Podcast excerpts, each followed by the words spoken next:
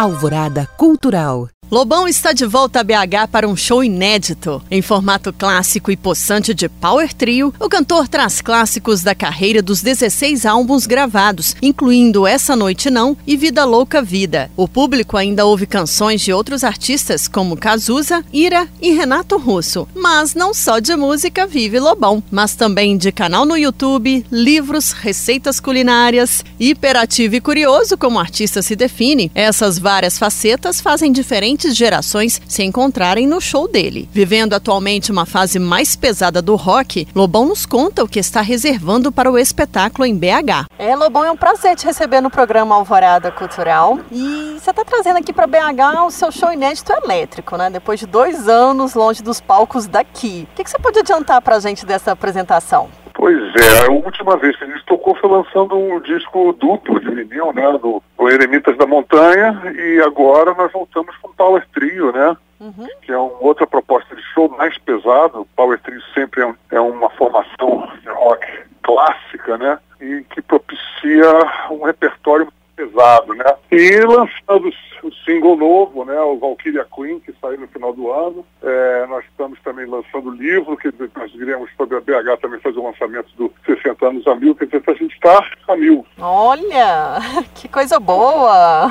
É. pois é, eu vi que esse repertório que você está trazendo vai revisitar o sucesso dos anos 80, né? E assim, quais canções não vão faltar de jeito nenhum?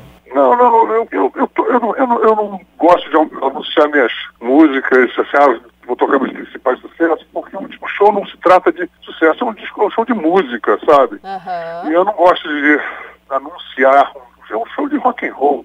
E uhum. a, a, ocasionalmente haverá de ter músicas que, eu, eu já, que já tocaram nas rádios, etc. Então, mas isso não, sabe, eu, eu não posto meu, meu, meu repertório por ser mais ou menos sucesso, mas se a música soa bem para a banda se a gente está feliz tocando com ela, né? Então uhum. é mais ou menos isso. Entendi. Ah, é porque só tô te perguntando isso porque eu no release que eu recebi sobre o seu Eu acho muito vulgar, sabe? Dizer assim, olha, fulano de tal apresenta-se com seus principais sucessos. Eu acho isso detestável. Então, toda vez que isso acontece, eu faço questão de, de refutar. Ah, ok. Não, e até bom você falar isso porque eu tô te perguntando justamente porque no seu no release do seu show que eu recebi tá falando sobre isso.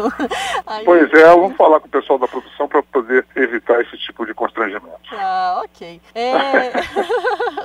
então, Lobão, mas vamos falar aí da, da, sua música. Que fase é essa que você está vivendo hoje nesse rock and roll do Brasil?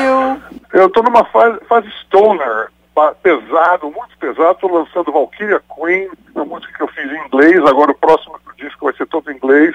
E todo virado, focado mais para essa formação de power trio, para aproveitar bastante o peso das guitarras, da bateria, do baixo, uhum. uma formação crua. E então todas as músicas desse próximo álbum serão voltadas para esse formato de power trio, né? Porque eu estou adorando o power trio começamos a tocar no início do ano passado, a, a fazer essa turnê, e foi está sendo um sucesso, né? O Power Trio. Uhum. Então tá uma diversão incrível a gente tocar em trio, o show tá com um timbre pesado, muito bonito, a banda tá tocando muito bonito. Então a gente vai produzir muita música pesada e rock. Eu acho que o, o momento brasileiro precisa de rock, né? Sim. Então é isso que nós faremos.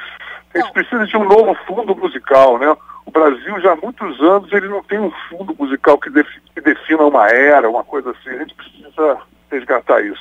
É, não, e foi bom você ter falado isso, porque era uma das coisas que eu ia te perguntar mesmo, é porque a gente não, não tá tendo aí uma banda, né, que estoura, assim, pelo contrário, a gente está tendo antigos nomes do rock, como o seu, que estão voltando com tudo, né, as pessoas estão sentindo ah. uma certa carência de novas referências, você concorda? Ou... Mais ou menos, porque as bandas de rock estão aparecendo e poderosas, tem Eagle Kill Talent, que está gravando lá fora, com o pessoal do Uh, o manager do Fighters está empresariando eles. Tem o Fafão Malasca, que é de Natal, Rio Grande do Norte. Nós temos é, muitos. Uma cena independente brasileira está uhum. tá incrivelmente possante, sabe? Uhum. Só que a maioria dessas pessoas, dessas, desses artistas novos, bandas, estão muito é, desconfiados e céticos do mainstream, né? O mainstream ficou muito dizer assim, muito vulgarizado, né?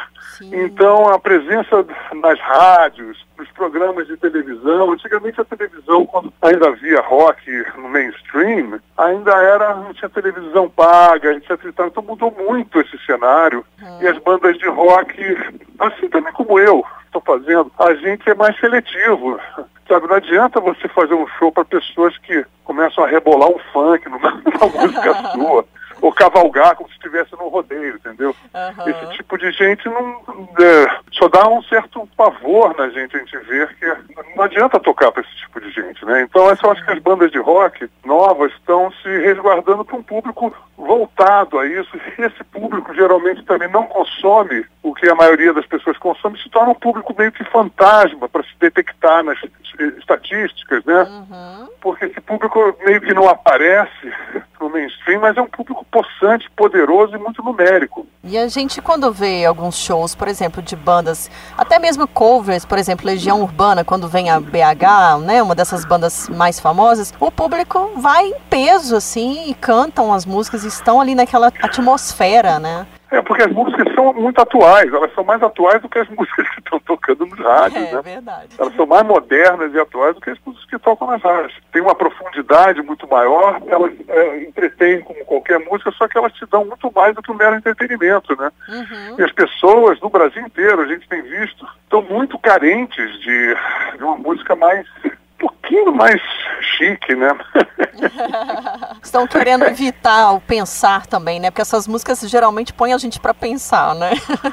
é, nossa, sabe, eu nem acho que a música tenha que ser uma coisa para pensar, mas ela tem que ter uma elegância, ela tem que ter uma, um charme, ela não pode ser tão arreganhada e tão oferecida, vamos dizer assim. Ela precisa de, de, de seduzir de alguma forma mais alguma sofisticação tem que existir, né?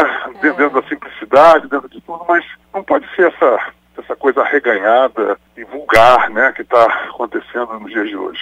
E aí você falou de público. Quem que é o público do Lobão nos shows? É um público super eclético, viu? Porque eu tenho pessoas das mais variadas idades, porque eu frequentei uh, uh, orações imensas em vários períodos. Tem o período dos anos 80, tem o período da minha fase independente, da vida é doce, do Canções da Noite Escura, do Nostalgia da Modernidade, que são pessoas que estão agora com 30, 30 e poucos anos. Tem o pessoal da MTV, tem o pessoal que compra meus livros e leva os livros para os shows. Pessoas que, inclusive, para o meu espanto, que me conheceram através dos livros e conheceram minhas músicas através dos meus livros. Quer dizer, tem, um, tem pessoas que vêm dos hangouts, que vêm do, do YouTube. Uhum. Então é um público muito variável, muito heterogêneo. E assim, Lobão, o é, que, que faz você ser tão assim em diferentes áreas, né? Seja pelo livro, seja pelo seu canal no YouTube e até pela música, você tem público variado, né? Igual você falou. O que, que você acha que uhum. faz com que você esteja aí transitando entre essas gerações?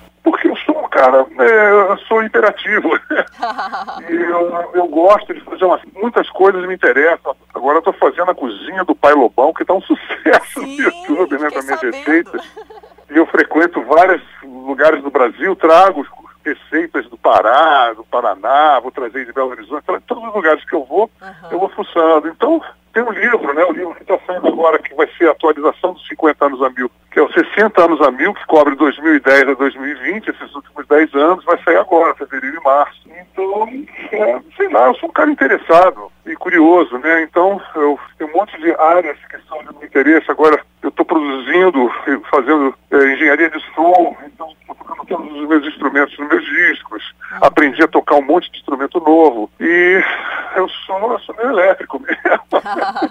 e nas horas vagas, o que, que você costuma ouvir, Lobão? As horas vagas? É. Atualmente, se eu não estou ouvindo música clássica, meus, os quartetos, eh, os últimos quartetos de Beethoven, ou, ou Bach, essas coisas assim uhum. são minhas é, audições permanentes, estou ouvindo muito Stone and Rock, né, Queens of Stone Age, Dizzy Top, é, as bandas novas como The Brew, é, Ugly Kings, né, porra, uh, Night Stalker, uma banda grega de stoner. Então estou ouvindo é, Moriarty, muito bom. São bandas que ninguém ouviu falar por aqui.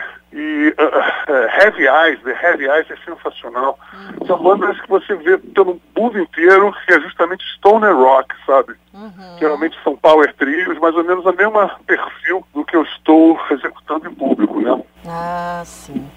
E aí, falando um pouquinho sobre os seus livros, tem um deles que é o Guia Politicamente Incorreto dos anos 80 pelo rock, né? Uhum. E você solta o verbo na melhor performance global. e aí, se você tivesse que escrever um segundo volume sobre esse gênero nos dias de hoje, como que seria, mais ou menos? Não, é, eu acho que é, não, não seria o que escrever sobre o os anos 2000 do rock, 2020, não tem cena, não tem. Eles não, sabe, a gente só pode escrever de uma coisa que historicamente ficou marcada no inconsciente coletivo das pessoas. Hum. Então, eu não tenho que escrever uma coisa que não é fundo musical, não está nas mentes e nos corações das pessoas. É, se fosse escrever, tinha que arranjar um cara amigo da Anitta, sei lá, para poder escrever que acontece nos dias de hoje, né? Ou música evangélica, uhum. ou música sertaneja, ou funk, mas o rock definitivamente só se fosse contos de ficção, né? É uma boa. Não é? Pois é. Ô Lobão, esse outro é, livro seu, 50 anos a mil, que inclusive foi um best-seller, né? Que é sobre a sua autobiografia biografia no rock, enfim. É, você tá, igual você falou, já vai lançar os 60 anos a mil, e aí podemos também esperar uns 70 anos a mil? Como é que é? Você já pensa é, Enquanto nisso? eu estiver vivo, eu estarei atualizando a biografia, né? Eu já deixei isso claro. Enquanto eu estiver vivo e com determinada capacidade de é, coletar minhas memórias e colocá-las de uma maneira uh, organizada, né? Uhum. e fluida, né? Eu, eu, vou continuar fazendo, porque é um documento que eu vou deixar de uma pessoa que não só testemunha a uhum. vida cultural brasileira, como também é participante, né? Sim. Participante ativo, né? Durante todas essas décadas. Então, eu considero que é uma contribuição que eu posso deixar. E vou deixar e vou tentar fazer isso até o os últimos momentos da minha resistência. É, e o interessante é que você decidiu escrever a própria biografia, né? Ao invés de deixar outra pessoa, né? É um retrato fiel, né? É porque eu sou, eu sou um cara que gosta de escrever. Eu estou com o meu sexto livro, né? Então eu tenho seis livros, tenho, então eu, eu tenho eu tenho, eu tenho queda para o negócio. eu, sei, eu sei que eu sei escrever de uma maneira que eu possa entreter as pessoas que leem os livros. Né? Eu tenho um time legal, as, as, as histórias são muito interessantes e são é, até que bem contadinhas, sabe? Uhum. Então eu, eu, adoro escrever. Então, para mim, é um, é, uma, é um prazer e uma terapia também, né? Uma espécie de psicodrama. Agora, eh, você já falou aí, mas vamos, para quem não conhece ainda o seu canal no YouTube, Lobolândia, né? É, Isso. O que, você pode dizer que, que, as, que as pessoas vão encontrar lá, além de música?